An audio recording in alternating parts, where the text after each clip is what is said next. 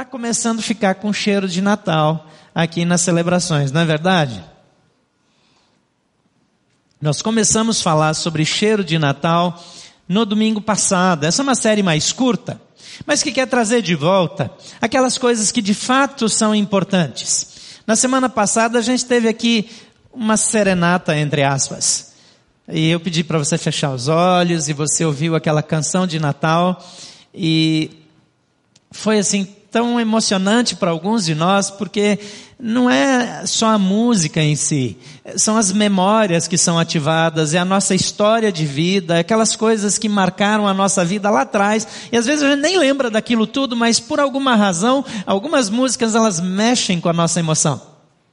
E isso é muito especial nessa época de Natal. Eu gosto muito dessas melodias que nos lembram a história, que nos rememoram aquilo que Deus já fez na nossa vida. Eu lembro que na casa do meu pai, eu falei disso domingo passado também, é, o Natal era sempre uma data especial e uma data espetacular para a gente. As crianças, elas tinham uma expectativa grande. Na minha casa tinha muita criança. E, e nós gostávamos de tudo. A minha mãe passava eh, já um mês antes do Natal fazendo biscoitos. E os biscoitos de Natal eram biscoitos especiais. E ela fazia em formatos diferentes, eh, eh, bonitos. E depois aqueles biscoitos eram coloridos. E, e ela usava um, um material comestível lá que ela mesma produzia para pintar aqueles biscoitos, depois colocava aquele, aquelas bolinhas coloridas em cima, e, e aquilo tudo preparava um ambiente extraordinário para a gente.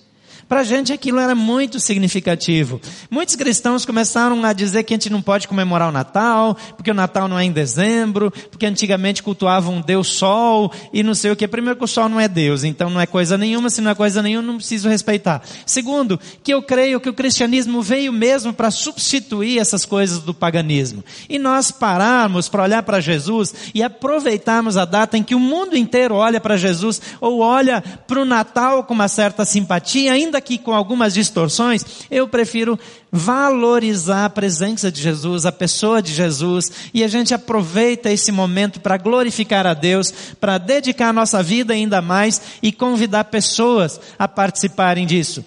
Na nossa casa, uma das coisas que eu mais gostava no Natal é que no Natal tinha presente. Quem gosta de ganhar presente? Levanta a mão. Tem gente que não gosta. Tem alguém aqui que não gosta de ganhar presente? Levanta a mão. Deixa eu ver. Uma pessoa, pode baixar. Tem mais alguém que não gosta de ganhar presente? Só tem uma pessoa. Normalmente, normalmente, a pessoa que não gosta de ganhar presente tem um motivo. Às vezes é uma memória ruim, às vezes é um trauma, às vezes não gosta e não sabe por quê. Mas sabe o que a Bíblia diz? Que é mais feliz quem dá do que quem recebe.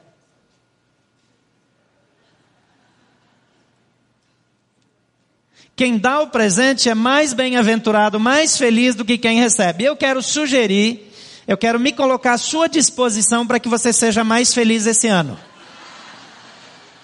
É uma, um serviço assim, com muita dificuldade, com muito sofrimento, mas assim eu quero me disponibilizar a você para deixar você mais feliz, mais bem-aventurado.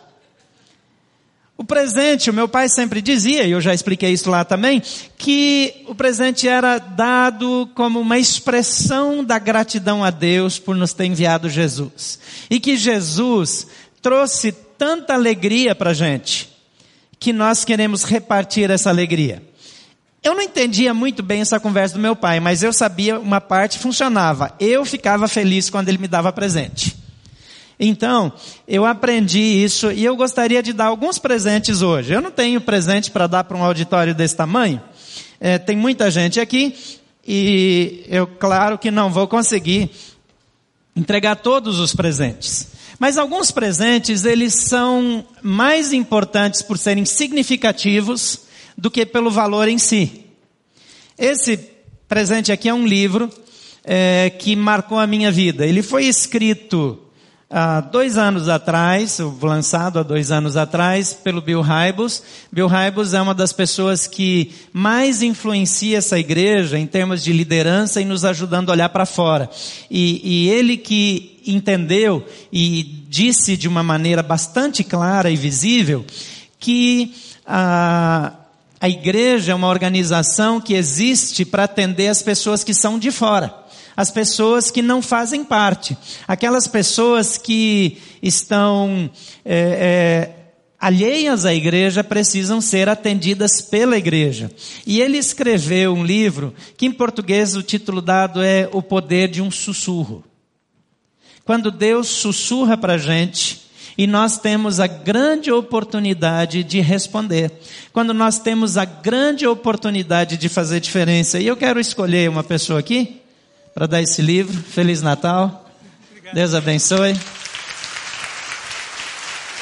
Outros presentes, eles são um pouquinho maiores, assim, mais visíveis. Então, é, esse é um presente que pode interessar mais algumas pessoas do que outras. E, mas ele vai durar pouco ele é um presente que vai durar um dia, dois. Então, eu não sei como vai ser, mas é, ele também traz alguma alegria. E eu vou dar para a senhora aqui, Feliz Natal.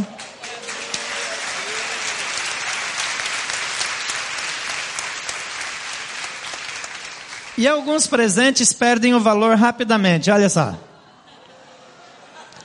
Alguns meses atrás valia mais. Eu preferia dar uma nota de 100 dólares. Mas eu achei que ia ser mau testemunho. Dar uma nota de 100 dólares aqui no Brasil não faz sentido. E 100 reais não é um dinheiro que faz diferença para muitas pessoas. Para algumas pessoas, num determinado momento, pode ajudar alguma coisa. Mas dependendo da fase, dependendo do momento, ele pode fazer alguma diferença. Mas ele, no Brasil agora com a inflação, está perdendo valor. Às vezes, a gente acha que alguma coisa tem um grande valor. E algumas pessoas guardaram coisas de grande valor que lá na frente não tinha valor nenhum. Perdeu o valor guardou, investiu, achou que aquilo era importante. E eu vou escolher alguém que talvez o dinheiro signifique mais do que para os outros. Dá para você, Feliz Natal. Na idade dele, talvez a mesada não seja assim tão grande.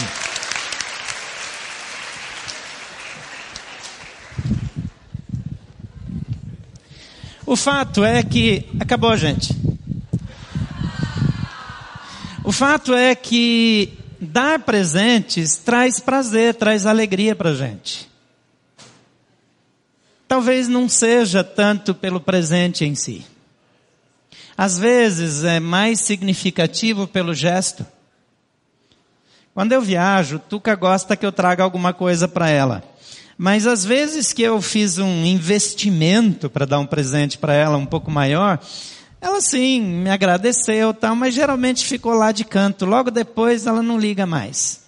Mas quando eu viajo e vou numa feirinha daquelas de artesanato e compro aquelas besteirinhas lá de cinco reais, dez reais, um brinco, uma bijuteria, um negócio que vai ficar, vai trocar de cor em três meses. Mas se é bem feito, se tem um trabalho artesanal, ela gosta demais. Então, eu me obrigo a achar as feirinhas que tem na área e fico lá passeando, olhando. Confesso que no começo era um sacrifício, agora já gosto, né? Já peguei o gosto, porque tem que encontrar alguma coisa que seja significativo para ela. Então não é o valor que importa para ela, mas é a escolha, o gesto, se acertou, se errou completamente. Aliás, deixa eu dar uma dica para os maridos aqui. Dá uma coisa que a mulher não gosta é tiro no pé. É um negócio difícil. Porque elas acham que se a gente conhecesse elas, a gente saberia. Isso é uma bobagem. Você nunca vai saber direito. Mas, assim, toda assessoria que você conseguir, tem que ser próxima, não adianta pegar uma assessoria distante, tem que ser gente que conhece a sua esposa. E mais importante do que o presente é esconder que alguém te ajudou a escolher. Então ela nunca pode saber. E isso vai ajudar você é, é, nessa época de Natal. É muito importante que a gente lembre que para alguns os presentes viraram só uma formalidade, só um hábito, uma tradição. Mas eu posso fazer do presente algo significativo. E tanto ontem em Águas Claras como hoje aqui, as pessoas que me antecederam já usaram o texto bíblico da minha pregação. Lá em Águas Claras foi o Moacir e aqui foi o Gustavo. E eu lembrei que Jesus disse que todos que vieram antes de mim foram, foram são ladrões e salteadores. E eu disse para o Gustavo que eu ia repetir isso, mesmo que já é, é um fato que todo mundo conheça, eu vou usar o texto assim mesmo. Mateus 2, de 1 a 12, diz, depois que Jesus nasceu em Belém da Judéia, nos dias do rei Herodes, magos vindos do Oriente chegaram a Jerusalém e perguntaram, onde está o recém-nascido rei dos judeus? Vimos a sua estrela no Oriente e viemos adorá-lo. Quando o rei Herodes ouviu isso, ficou perturbado e com ele toda Jerusalém. Tendo reunido todos os chefes dos sacerdotes do povo e os mestres da lei, perguntou-lhes onde deveria nascer o Cristo. E eles responderam, em Belém da Judéia, pois assim escreveu o profeta. Mas tu, Belém, da terra de Judá, de forma alguma és a menor entre as principais cidades de Judá, pois de ti virá o líder que como pastor conduzirá Israel, o meu povo. Então Herodes chamou os magos secretamente e informou-se com eles a respeito do tempo exato em que a estrela tinha aparecido. Enviou-os a Belém e disse, vão informar-se com exatidão sobre o menino e logo que o encontrarem, avisem-me para que eu também vá adorá-lo. Depois de ouvirem o rei, seguiram o seu caminho e a estrela que tinham visto no oriente foi adiante deles, até que finalmente parou sobre o lugar onde estava o menino. Quando tornaram a ver a estrela, encheram-se de júbilo. E ao entrarem na casa, viram o menino com Maria, sua mãe, e prostrando-se o adoraram. Então abriram os seus tesouros e lhe deram presentes: ouro, incenso e mirra e tendo sido advertidos em sonho para não voltarem a Herodes, retornaram à sua terra por outro caminho. Essa é uma história muito lembrada na época de Natal. Mas a tradição e, e o folclore fez com que essa história é, é, mudasse um pouquinho. A gente fala em três reis magos. Primeiro que magos no grego significa simplesmente sábios. Eram pessoas cultas, pessoas que estudaram muito e que vieram de longe. Quando ali diz que vieram do Oriente, diz que vieram do lado oriental, ou seja, eles vieram do leste. A Bíblia não diz quantos eram. Não viajaram em três com certeza, porque as viagens eram longas, a pé ou de camelo, e, e viagens muito longas, precisava quase de um pequeno exército para ter uma certa proteção, ainda mais que eles viajavam com alguns tesouros, então eles teriam sido assaltados e mortos, muito provavelmente. Existe um documento no Vaticano que não serviu nem para ser considerado daqueles apócrifos que depois da reforma a Igreja Católica incluiu alguns livros na Bíblia, que é um, livros que estão exclusivamente na Bíblia Católica, como Judite, primeiro, segundo Macabeus, Tobias e, e mais alguns. É, ele não foi valorizado para ser incluído.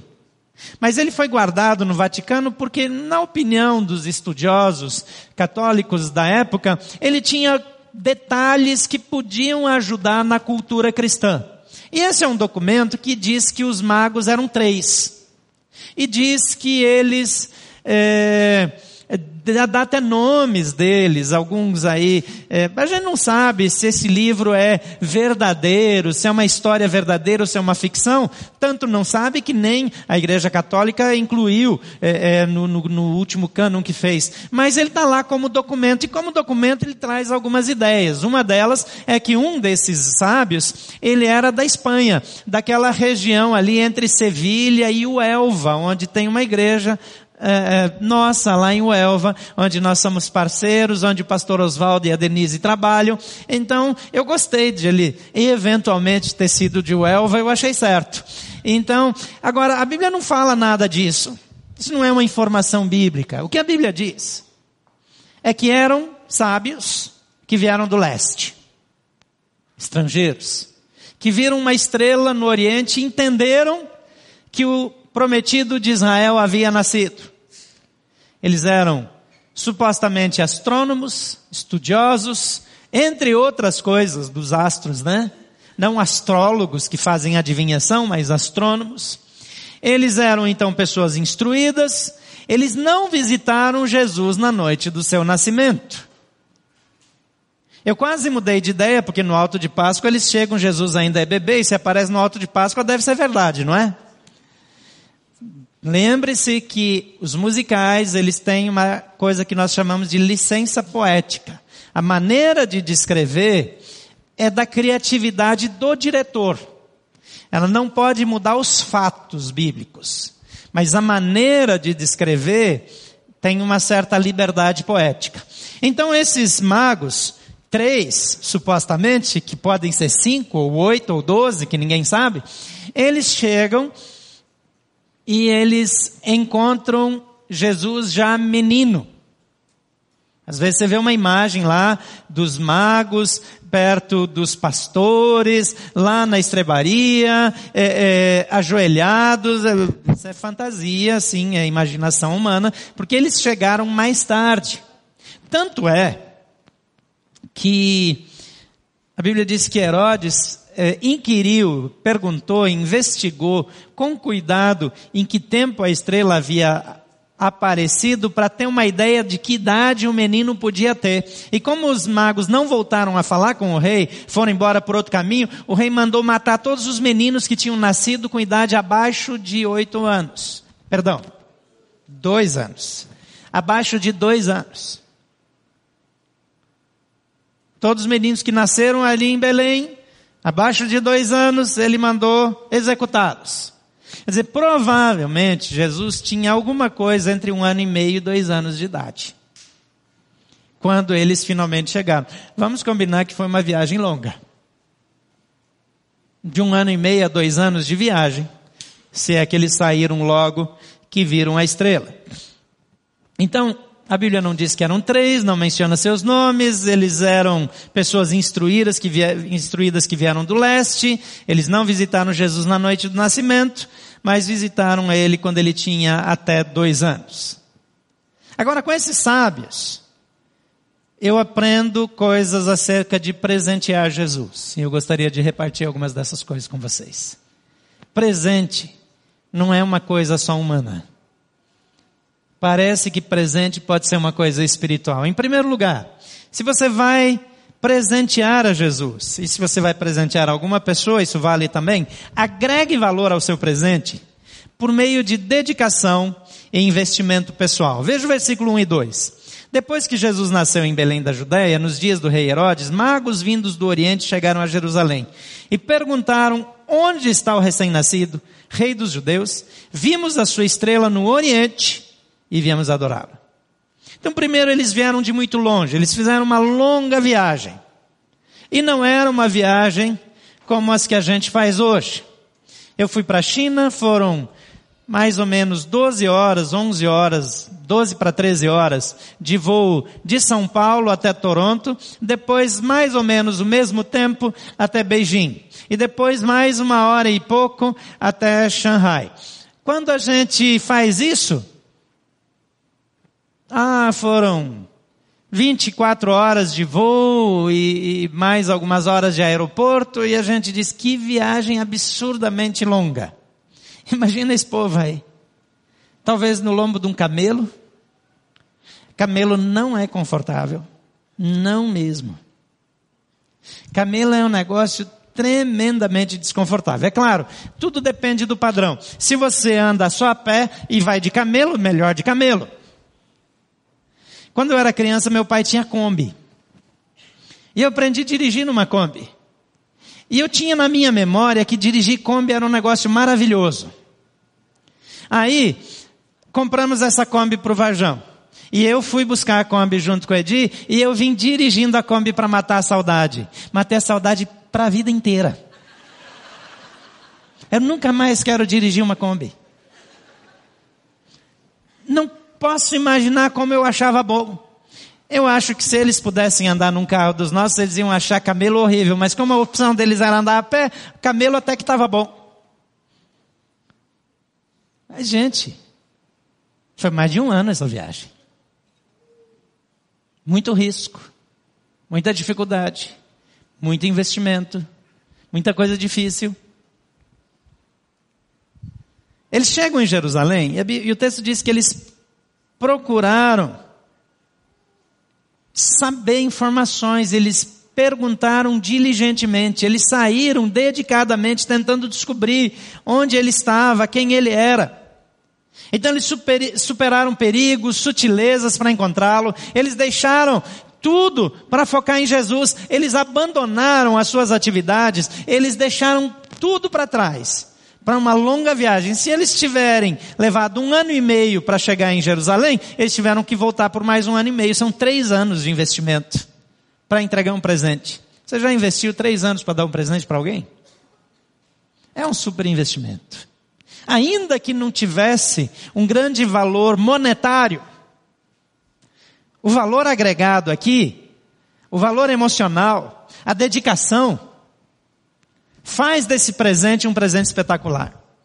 Nossas ofertas, o nosso voluntariado, a nossa vida, ela deve refletir a mesma paixão desses sábios. Que abrem mão de conforto, de projetos, de oportunidades para se dedicar a Jesus. Durante o mês de dezembro nós temos só um tipo de celebração. E eu estou desafiando as pessoas, cada um de vocês, a na outra celebração, que se você vinha em duas no fim de semana, você vir aqui para servir. Hoje eu cheguei e vi pessoas que normalmente eu não vejo servindo, é, no domingo de manhã, servindo aqui. Eu acho que algumas pessoas estão fazendo isso. Mas eu tenho certeza que algumas pessoas estão aproveitando para fazer outras coisas, para se envolver em outras atividades que não se envolviam. O exemplo deles aqui é, é fazer um esforço esforço grande para dizer: Jesus, a sua causa, o seu reino são tão importantes para mim, que eu vou deixar coisas pessoais, eu vou ter até prejuízo pessoal. Eu vou fazer uma despesa absurda.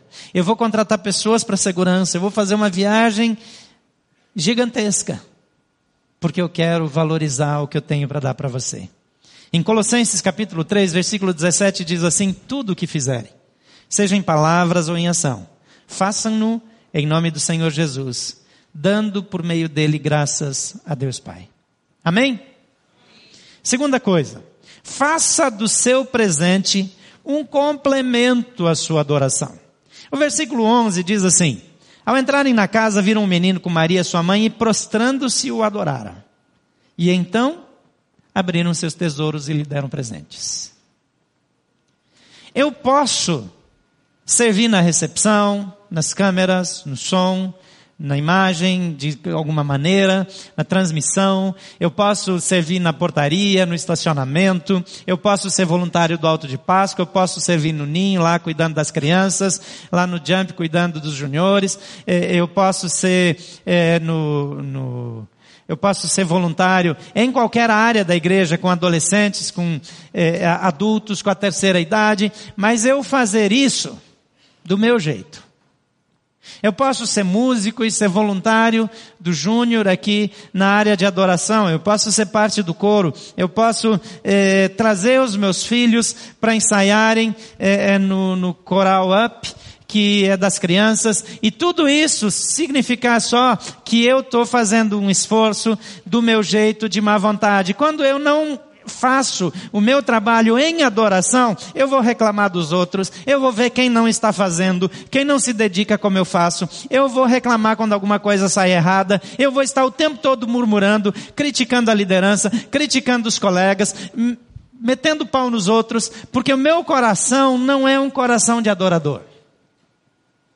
Quando eu faço em adoração, não importa o obstáculo que eu encontre, ainda que seja um ano e meio, dois anos de caminhada, eu vou remover os problemas, eu sou parte da solução. Eu quero porque eu adoro a Deus. O presentear deles não foi a causa da vinda, eles vieram para adorar e eles se prostram diante de Deus. O seu trabalho, a sua dedicação, a sua oferta, a oferta para o Haiti, a oferta para a Índia, a oferta para a Espanha, toda, todo o suporte de água para as famílias que ainda passam dificuldades é, por falta d'água depois do, da morte é, é, do Rio Doce, depois de todas essas coisas, o que eu faço pode não ter valor espiritual nenhum, ou pode ter muito valor, dependendo da minha postura de adoração adorador. Se eu sou um adorador, se eu entro diante de Deus em adoração, eu não tenho tempo para reclamação.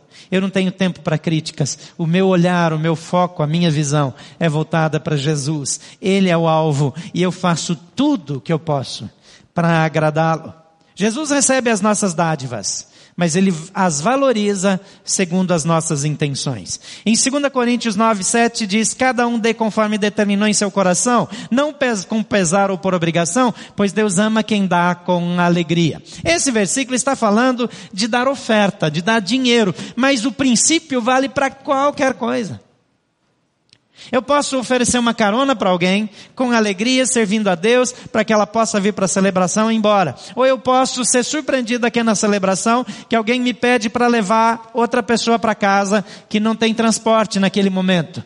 E eu levo, porque eu fico sem jeito de dizer não. Mas lá por dentro, eu estou morrendo de raiva.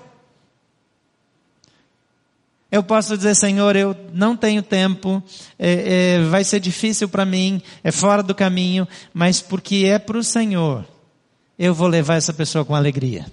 Porque eu quero atribuir o meu serviço a Deus. Eu quero atribuir o meu serviço a Jesus. Em 1 Samuel 16, 7b diz o Senhor não vê como o homem vê. O homem vê a aparência, mas o Senhor vê o coração. Deus conhece o nosso coração e Ele procura em nós um coração de adorador. A Bíblia diz que os olhos do Senhor passeiam por toda a terra para mostrar-se forte com aquele cujo coração é totalmente dele. Jesus disse que o Pai procura os verdadeiros adoradores que o adorem em espírito e em verdade. Terceira coisa que eu aprendo aqui, dê significado ao seu presente por meio do que é significativo para você. O mesmo versículo 11 diz que ao entrarem na casa, viram o menino com Maria, sua mãe, e prostrando-se o adoraram. Então abriram os seus tesouros e lhes deram presentes, ouro, incenso e mirra. Veja que eles tiraram dos tesouros. Tesouro é algo que tem grande valor para mim. O meu tesouro é diferente do seu tesouro. Tesouro é algo significativo, algo importante, algo que foi juntado com muita dificuldade ou que foi recebido é, por herança, mas que tem grande valor e grande impacto na minha vida. Se eu der algo para Deus que não seja valioso para mim, é melhor que eu não dê.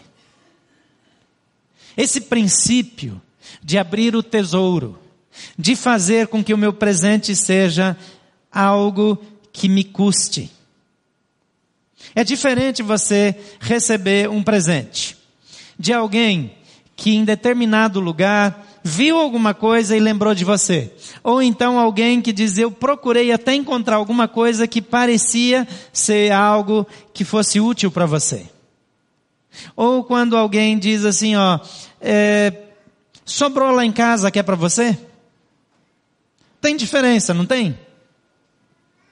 Eventualmente o que sobrou lá em casa é mais útil do que o que foi escolhido a dedo. Não é? Mas é diferente. Aquilo que está por detrás agrega valor. Então, quando eu vou procurar algo que eu sei que a pessoa gosta, às vezes o valor monetário é menor, mas o impacto é maior. Em 1 Crônicas 21, 24, a gente vê um momento da vida de Davi em que ele quer adorar num determinado lugar, e ele vai lá ele quer comprar um pedaço do campo, e ele quer ali fazer um altar, e ele quer é, é, pegar bois e matar bois e, e fazer, oferecer sacrifício. E o dono da terra primeiro fica com medo de Davi chegar e diz, pronto, vai, deu ruim. Mas aí quando ele percebe que não teve problema, ele diz, não, de jeito nenhum eu vou pegar dinheiro da mão do rei, pode separar a área que o senhor quiser, o senhor pega o meu gado e usa para sacrificar a Deus, e ele diz o seguinte, olha para esse versículo. Não darei ao Senhor aquilo que pertence a você, e nem oferecerei um holocausto que não me custe nada. Davi tem uma atitude de dizer o que eu vou dar para Deus tem que custar para mim. Eu só vou dar algo que é importante para mim. Eu vou dar algo que é significativo para mim. Eu vou dar algo que para mim faz diferença. E se faz diferença para mim, agrega valor naquilo que eu vou oferecer. Jesus não valoriza o precioso, mas valoriza o significativo. Faz sentido para você? Você pode dizer, ah, mas isso é tudo meio é, é, sinônimo. É, depende do ponto de vista. Aquilo que é significativo para você. Aquilo que você ama muito. Na experiência de Abraão, a coisa que ele mais esperou na vida era um filho. E Deus diz: sacrifica o seu filho, mata o seu filho em cima de um altar e queima para mim. Em toda a Bíblia, Deus abomina sacrifício humano, mas Deus pediu para Abraão que fizesse. Abraão vai lá e Abraão já está a ponto de matar o próprio filho. E Deus interfere e diz: Como você não negou meu filho, eu vou te abençoar mais ainda. E salva a vida do filho, não deixa ele sacrificar. E providencia um animal para que seja sacrificado. Em Lucas 21, versículo 2, Jesus está no templo e as pessoas estão dando ofertas. E naquela época as pessoas davam moedas de ouro e de prata, que eram de grande valor. E alguns deitavam quantidades generosas e às vezes faziam isso de uma maneira bastante ruidosa, deixava as moedas fazer bastante barulho. O povo já conhecia o ouro, por exemplo, pelo som, a prata pelo som, pela, pelo barulho que faz quando cai. Então eles faziam aquele, aquele negócio com visibilidade, eh, com é, é, com exposição pública. E uma mulher pobre, viúva, ela vai lá timidamente. E talvez não quisesse que ninguém visse ela, e ela dá três moedinhas de cobre, que não valiam nada. Mas Jesus diz: essa mulher deu mais do que todos deram. Duas coisas chamam minha atenção nessa experiência. Primeiro, que Jesus, ele está de olho nas contribuições. Jesus está de olho nos presentes que dão para ele. Porque era em nome de Deus que estavam fazendo aquilo. Segundo, ele não valoriza do jeito que os homens valorizam. Ele diz: essa mulher pobre, o que ela deu não vale nada, mas era tudo que ela tinha. Então vale muito mais do que os presentes de maior valor. Em quarto lugar, Faça do seu presente uma oportunidade para participar do plano de provisão divina. Nós não lemos essa parte do texto, mas de 13 a 15, diz que depois que eles partiram, um anjo apareceu para José em sonhos e disse-lhe: Levante-se, tome o menino, sua mãe, e fuja para o Egito. Fique lá até que eu lhe diga, pois Herodes vai procurar matar o menino. Vai procurar o menino para matá-lo. Então ele se levantou, tomou o menino e sua mãe durante a noite e partiu para o Egito, onde ficou até a morte de Herodes. E assim se cumpriu o que do Senhor fora dito pelo profeta: Do Egito chamarei o meu filho. Provavelmente o presente que aqueles sábios deram, ouro, incenso e mirra, presentes valiosos, foi o suprimento de José e Maria para viajar para cuidar do menino e se estabelecer na terra estranha, no estrangeiro, na nação que eles foram morar. A Bíblia não diz isso desse jeito. Mas supostamente, aquele, aqueles presentes foram essa provisão. Eles eram pobres, eles eram de origem simples, eles não tinham economias, eles não tinham dinheiro guardado. Mas quando esses sábios vêm de longe,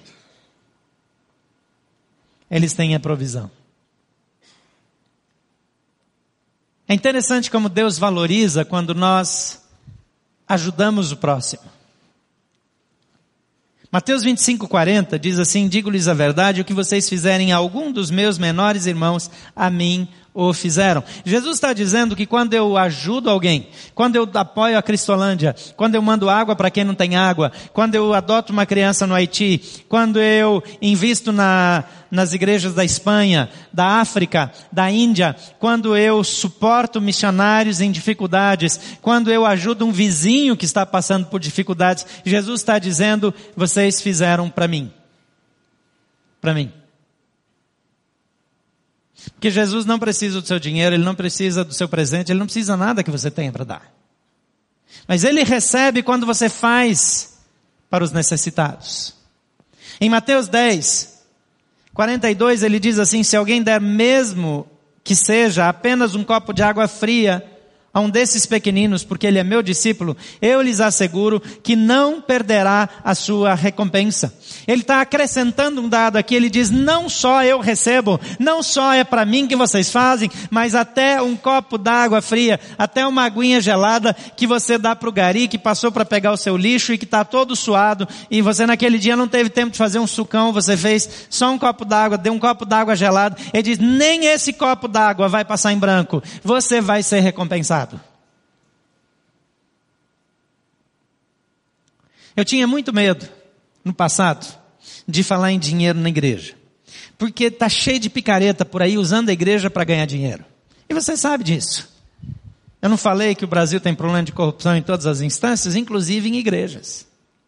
Tem gente que vive e esbanja o dinheiro do seu povo. Tem pessoas que estão no alto de uma pirâmide e, e administram e, e, e, movem uma legião de pessoas e muitas delas simples, gente pobre, às vezes que tem pouco dinheiro, mas que no sacrifício doa, pensando que doa para o reino, para que aqueles líderes peguem esse dinheiro e gastem, esbanjem e viajem para o exterior e façam gastos sem critério e não tem problema de pagar impostos quando entra no Brasil porque o dinheiro está fácil e bota um elevador na sua casa e tem uma mansão de todo tamanho e só andam com carros de mais de um milhão. E qual é a necessidade de um ser humano viver assim?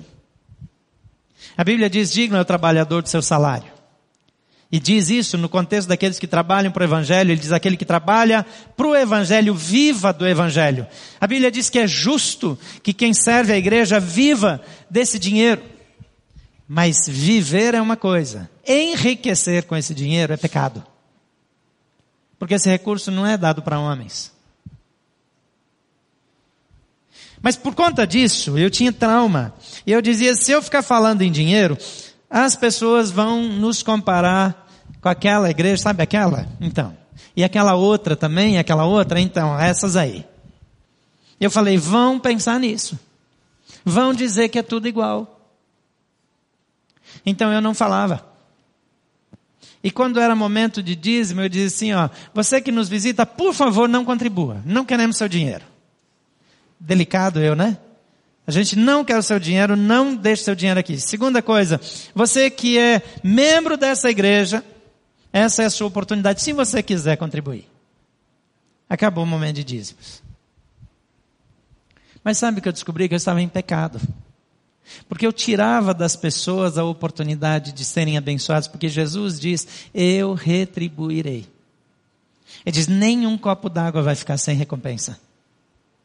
Porque a Bíblia fala mais de dinheiro do que de amor, fala mais de dinheiro do que de fé, fala mais de dinheiro do que de perdão. Por que que fala tanto de dinheiro? Porque dinheiro é um assunto altamente espiritual. E a maneira como eu lido com dinheiro mostra qual é a minha espiritualidade. Se o dinheiro manda em mim, ou se eu determino o que vai acontecer com o meu dinheiro. Se o dinheiro me controla, se é uma coisa que eu me apego, ou se é uma oportunidade para fazer o bem, para contribuir com o reino de Deus, para abençoar pessoas que estão precisando. Então eu pedi perdão a Deus, e eu deixei o meu pecado. Agora eu dou oportunidade para você investir na vida de pessoas o tempo todo.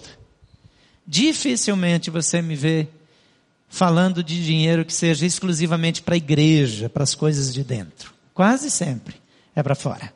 Por quê? Porque o reino de Deus é muito maior do que uma igreja. O reino de Deus é muito mais. Uma igreja é uma coisinha de nada, é uma gota no oceano. O reino de Deus se estende em todos os lados, para todas as direções. E nós todos fazemos parte de algo muito maior do que nós.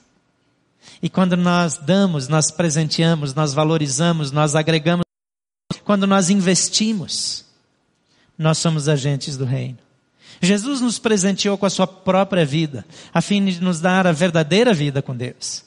A série Cheiro de Natal quer nos levar de volta a esses valores. E como presente é uma tradição de Natal, nós queremos presentear, mas queremos presentear do jeito certo, pela razão certa, da maneira certa e fazer da nossa vida, assim como Jesus fez, um presente da sua própria vida a nós.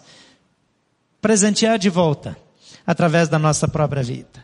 A coisa mais significativa, mais importante, é focarmos em Jesus Há muitos aspectos importantes, mas o fato é que Jesus se entregou em meu favor. E a maneira de eu ser um agente dele é também me entregar em favor dele. Assim como ele se entregou por mim, eu me entrego a ele. Ele precisou morrer numa cruz, ser torturado. Eu preciso só receber o sacrifício que ele fez. Eu não preciso mais ser torturado. Eu não preciso mais morrer por causa do meu pecado. A Bíblia diz que todo aquele que pecar morrerá. Mas a Bíblia diz que todo aquele que confessa Jesus como Senhor e no coração crê que Deus o ressuscitou mortos, esse será salvo. E quando a Bíblia diz será salvo, está dizendo está livre da condenação, está livre do inferno, está livre da separação de Deus e vai ter vida e relacionamento eterno com Deus Pai através de Jesus Cristo, nosso Senhor. É uma escolha, é uma decisão. Primeira coisa, eu preciso dizer, Senhor, eu recebo o presente que você me dá. A vida eterna em Cristo Jesus. Em segundo lugar, eu preciso dizer, eu me dou agora de volta. Eu me entrego. Você já fez essa oração, essa declaração? Fecha seus olhos agora. Eu gostaria que você fizesse junto comigo, você que está aqui, você que está na área externa, você que nos acompanha pela internet, se você pode, diga em voz alta, Senhor Jesus, eu reconheço o grande valor do grande presente que o Senhor nos deu, entregando a sua própria vida em meu favor. Nessa manhã, eu recebo o teu sacrifício como dádiva de amor. Por favor, perdoa os meus pecados, muda a minha história e trata a minha vida para que eu seja parecido contigo. Nessa manhã também, eu declaro que eu me entrego como um presente, como uma dádiva de amor. Usa a minha vida Recebe a minha vida para a tua glória. Em nome de Jesus. Por favor, fique com seus olhos fechados. Se você quer validar essa oração, talvez você já fez isso. E eu sei que muitos de vocês já fizeram. Mas você talvez não fez. E quer validar essa oração hoje de manhã. Levante uma de suas mãos bem alta. Eu quero incluir você nessa oração. Pode levantar a sua mão. Você que nos acompanha pela internet, você que está na ala externa, todos vocês, mantenham a mão erguida. Pai querido. Cada uma dessas mãos erguidas. São pessoas dizendo sim, eu quero Jesus na minha vida e eu também dou a minha vida para Jesus. Por favor, recebe-os agora em nome de Jesus. Toma cada vida em tuas mãos. Pai, por meio de Jesus nós apresentamos essas vidas ao Senhor. Que o perdão, a graça, a restauração, a mudança de vida venham com graça e favor do Senhor. Perdoa os pecados, dá-lhes o direito de viverem para sempre contigo e que o Senhor os envolva para que sejam também um presente teu para as pessoas ao seu redor em todos os lugares. Em nome de Jesus.